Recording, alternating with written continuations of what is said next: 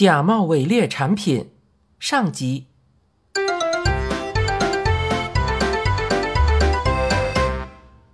怪老头头也不回的朝前走，一边哼哼的说道：“偏不听他的，偏一直走。”我肚里好笑，紧跟在他后边一溜小跑。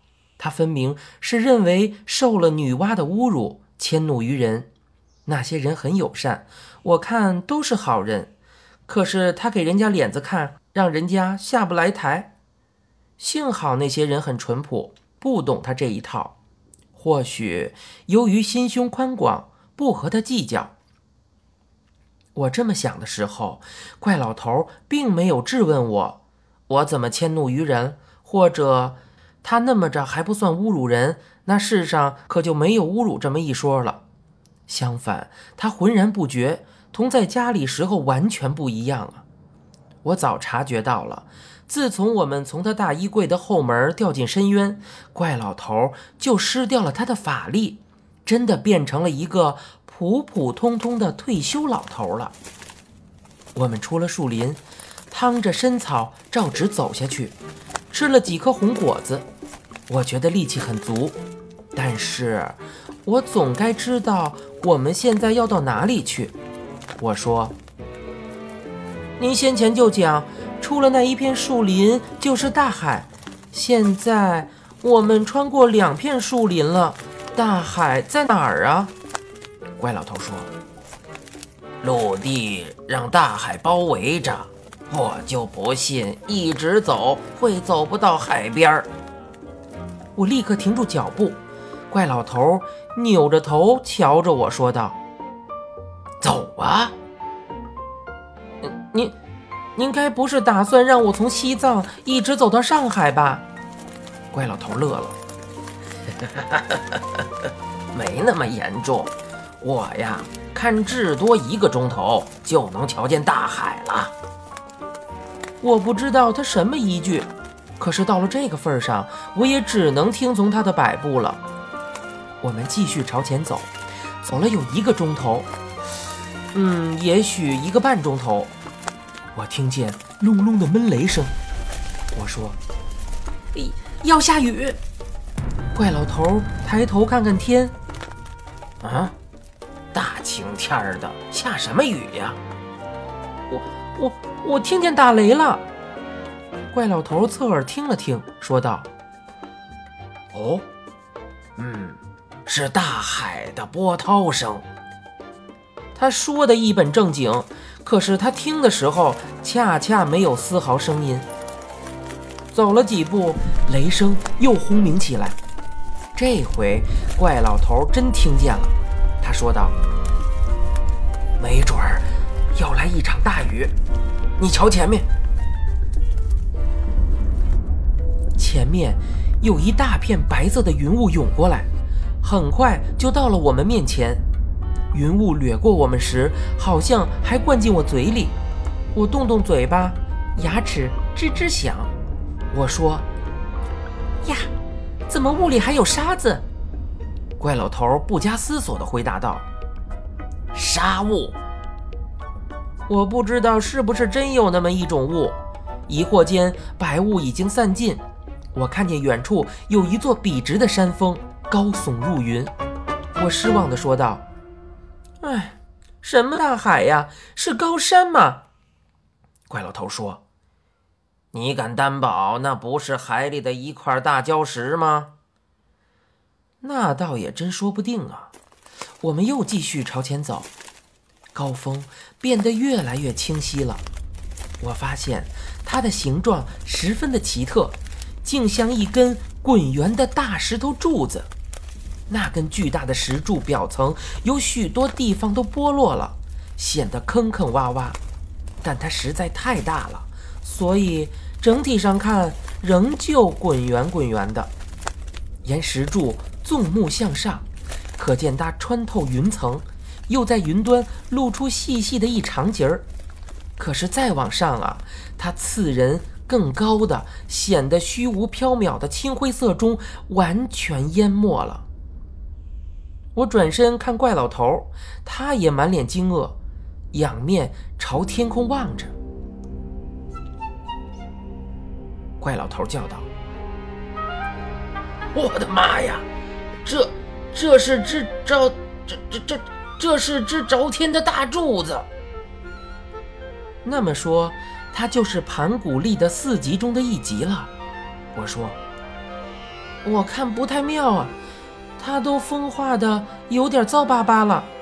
你瞧它脚下的那些大石头，准是因为腐蚀一片片的脱落下来的。”不许你胡扯！这可是他老人家用身躯给我们立在这儿的。我用脚跺了跺脚下的草地，回应道：“所以啊，那时候这地方都是大石头，对吧？可现在都风化成了泥土，还长出草来，柱子能不腐蚀吗？”就像要证明我的话似的，大地忽然震动起来。同时响起我们听过的那种隆隆的雷声，不过此刻它已不是闷雷，而是晴天霹雳了。许多黑点子像一群苍蝇，正沿着那根大石柱子飞下来，落在地面的那些石头上。那其实是许多巨大的石块，它们把地面的石头砸得四溅，形成一大团白雾。转眼间，白雾就把大石柱的下段完全遮盖起来了。最可怕的是，忽然有些石块落在我们近处，敲得地面砰砰的乱响啊！其中有块脸盆大小的，几乎砸在怪老头脑袋上。怪老头吓得哇的一声喊了起来，接着尖叫：“哎哎哎呀，快跑！”他双手捂住脑袋，拔腿就跑。我也紧跟在他后头疯跑，就跟身后有一群饿狼追着我似的。不要说山峰一般的巨大石柱倒下来，就算有一块鹅蛋大小的碎石溅到我们的脑袋上，脑袋也要立时开花啊！碎石正飞蝗一样的在我们四周乱跳，还发出刺耳的尖叫呼啸，这可比狼厉害多了呀！我们用跑百米的速度跑了个马拉松，周围没有碎石呼啸了，还跑。后来连隆隆声也消失了，还跑。我总觉得那根大石柱随时会倒下来追上我。想想看，它是一直通到天顶的。怪老头那么玩命的飞奔不停，大概也有和我同样的想法。终于，怪老头打了个趔趄。一头扎在地上，我跑上去扶起他，见他直翻白眼儿，喘了好一阵子，他才说：“哎，哎，哎不，不，不跑了，哎累，累死跟砸死没区别。”哎，我一想也是这么个理儿，就一屁股坐在地上，陪他一块儿喘大气儿。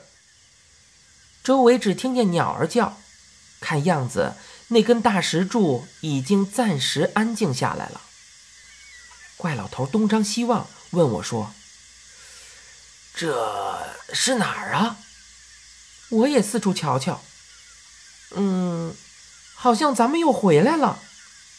怪老头叹气说：“哎，好不容易走到海边也没好好看看。”就这么回来了，我说：“您别蒙我了，那是海边吗？”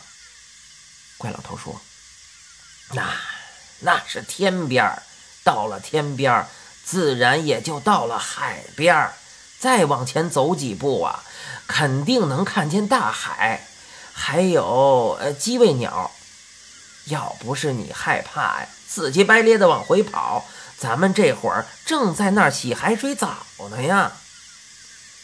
我累得没力气跟他争论，怪老头却来了精神。他站起来，又扯起我说：“哎，走吧，那一头照样有大海。”他领着我往前走，趟过了那片草地之后，前面横着一座大山，正拦住去路。那座山十分险峻，令人望而生畏。怪老头奋勇当前，扒开草木，直奔大山走去。到了山脚下，我发现这座山上也凿出一道石阶，通向上面。怪老头发议论说道：“那个女娲倒是真爱她的那群崽子呀，这得费多大的劲儿啊！”我相信怪老头的判断，因为凿石阶之前显然先经过一番清理，一些大石头被移到路旁，石头中的几块大的简直如一座座的楼房，每块总有几千吨重，这绝不是那些人的力气办得到的呀！而且几千级石头台阶让那些人凭着原始的工具在短期内凿成，也根本无法设想。也许攀到顶峰。